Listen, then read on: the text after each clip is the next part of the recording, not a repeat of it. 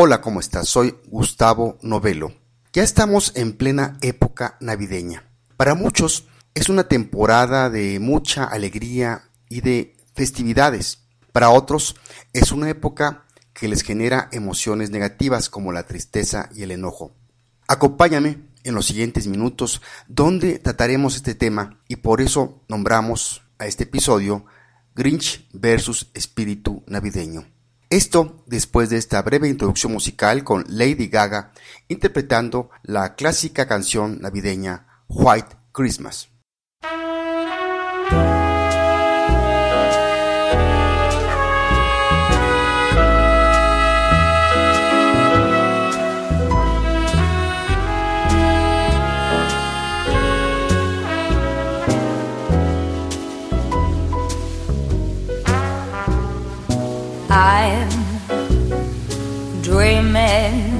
Of a white Christmas, just like the one I used to know, where the tree tops glisten and children listen Me da mucho gusto que me acompañes una vez más en otro episodio de Salud Mental. En este caso número 227. Soy Gustavo Novelo y te saludo desde el piso 28 de World Trade Center, en el centro de la noticia de Psicología al Día. Desde mi bella capital mexicana, ya a pocos días de celebrarse la Navidad. Quizá la época navideña sea la temporada del año que más tiempo dura. Digamos que por lo menos comienza a partir del primero de diciembre de cada año, aunque algunos lo comienzan mucho antes. Ya no digamos de los comercios que empiezan con sus promociones desde el mes de octubre. En la época navideña nos encontramos con sentimientos encontrados. Como ya dijimos, para muchos quizás sea la época del año que les genera más felicidad, pero para otros puede ser la peor época del año que les provoca tristeza, temor y enojo.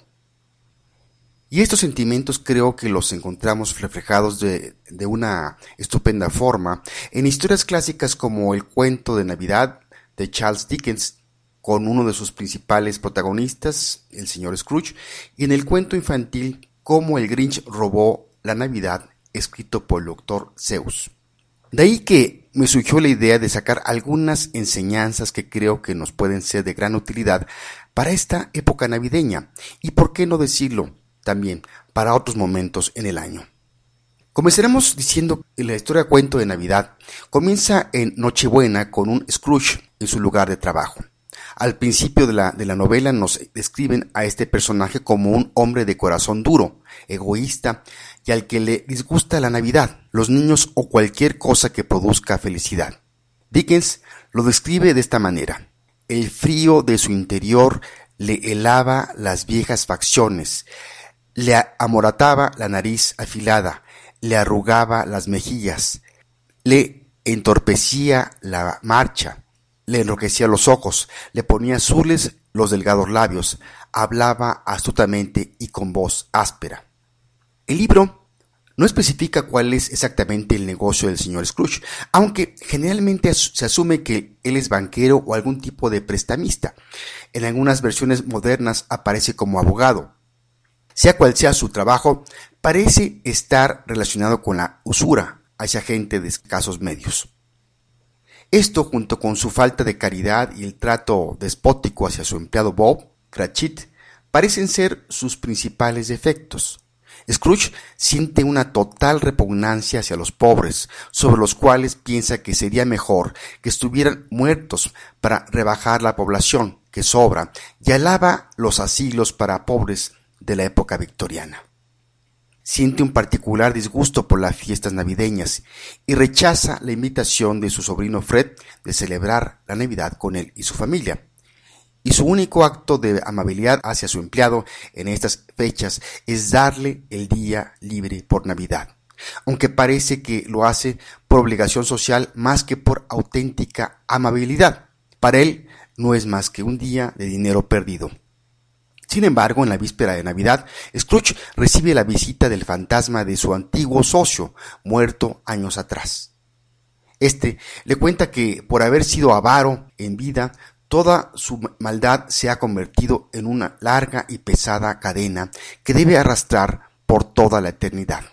Le anuncia que a él le espera un destino aún peor y le avisa que tendrá una última oportunidad de cambiar cuando reciba la visita de los tres espíritus de la Navidad. Scrooge no se asusta y desafía la predicción. Esa noche aparecen los tres espíritus navideños, el del pasado, que le hace recordar a Scrooge su vida infantil y juvenil llena de melancolía y añoranza antes de su adicción por el trabajo y su desmedido afán de dinero. El del presente hace ver al avaro la actual situación de la familia de su empleado Bob, que a pesar de su pobreza y de la enfermedad de su hijo Tim, celebra la Navidad. También le muestra cómo todas las personas celebran la Navidad, incluso su propio sobrino, Fred. Antes de desaparecer a medianoche, el espíritu muestra un par de niños de origen trágicamente humano, la ignorancia y la necesidad. El terrible y sombrío espíritu del futuro le muestra el destino de los avaros su casa saqueada por los pobres, el recuerdo gris de sus amigos de la bolsa de valores, la muerte del pequeño Tim y lo más espantoso, su propia tumba, ante la cual Scrooge se horroriza de tal forma que suplica una nueva oportunidad para cambiar. Entonces, el avaro despierta de su pesadilla y se convierte en un hombre generoso y amable, que celebra la Navidad y ayuda a quienes le rodean. Hagamos una pausa musical donde escucharemos a Justin Bieber interpretando la canción Santa Claus is Coming to Town.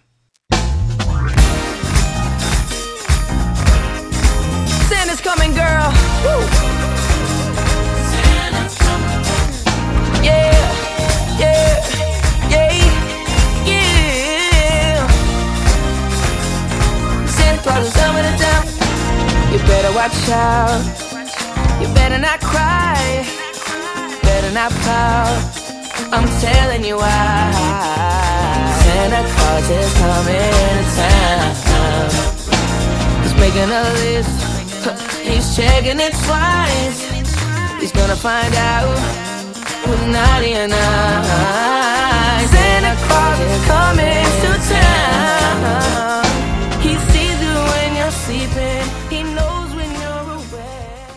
Ahora hablemos del cuento Cómo el Grinch robó la Navidad. Aquí vemos una criatura peluda y cascarrabias con un corazón dos tallas menor que vive en una cueva en lo alto de una montaña a 910 metros al norte de Jubil, el hogar de los felices y afectuosos quien. Su única compañía es su fiel perro Max. El Grinch desde su guarida en lo alto del monte Crumpit puede oír los ruidosos preparativos navideños que tienen lugar en Júbil. Envidioso de la alegría de los quien planea bajar al pueblo y robar todos los ahorros y regalos navideños y así impedir que llegue la Navidad. Sin embargo, descubre que a pesar de haber conseguido robar todos los regalos y adornos de, la, de los quien, la Navidad llega igualmente. Entonces se da cuenta de que la Navidad es mucho más que regalos, adornos y banquetes. Su corazón se hace tres veces más grande, devuelve todos los regalos y adornos y es recibido afectuosamente en la comunidad de los quien. Cuando analizamos a los dos personajes de estos dos eh, cuentos, tanto Scrooge y el Grinch, nos damos cuenta que pueden tener una parte de razón en el sentido de que critican la, la visión de la Navidad como algo comercial y satirizan a aquellos que obtienen beneficios explotando la época navideña. Yo creo que lo más lamentable que nos puede suceder en esta época es caer en el juego de gastar por gastar, comer o beber como trogloditas, pues al, al, final esto nos deja con un sentimiento de vacío existencial. Por otro lado, si tomamos esta época, como puede ser alguna otra época del año, no importando tus creencias religiosas, creo que es una época que nos invita a renacer, a dejar ir todo aquello que nos impide transformarnos en la mejor versión de nosotros mismos. Es un buen momento para perdonar y perdonarnos, de liberarnos de los odios, miedos y tristezas que nos amargan la vida. un buen momento para replantearnos nuevas metas, nuevos propósitos en víspera del año nuevo. Quizás sea yo para muchos un ingenuo soñador que no ve la realidad que nos muestran los diferentes medios de comunicación día a día. Pero no me importa, pues brindarte cada episodio durante el año es para mí el poner un granito de arena para que este mundo sea mejor en vez de quedarme parado viendo cómo gira la Tierra solo como espectador. Te quiero compartir una frase de Calvin Coolidge, quien fue el trigésimo presidente de los Estados Unidos y quien alguna vez dijo, la Navidad no es un momento ni una estación, sino un estado de la mente. Valorar la paz y la generosidad y tener merced es comprender el verdadero significado de la Navidad. Cerraremos en esta ocasión con John Lennon y su canción Happy Christmas, War is Over, que es una canción antibélica escrita por John Lennon en 1971 como protesta en contra de la guerra de Vietnam. Pronto se convirtió en una de las canciones navideñas más famosas a nivel mundial. Me despido de ti por el momento, deseándote de todo corazón el nacimiento de tu mejor versión de ti. Soy Gustavo Novelo, te mando un fuerte abrazo navideño donde quiera que te encuentres en tiempo y lugar. Hasta la próxima. So this is Christmas. And what have you done? Another year over. And you won't just begun. And so this is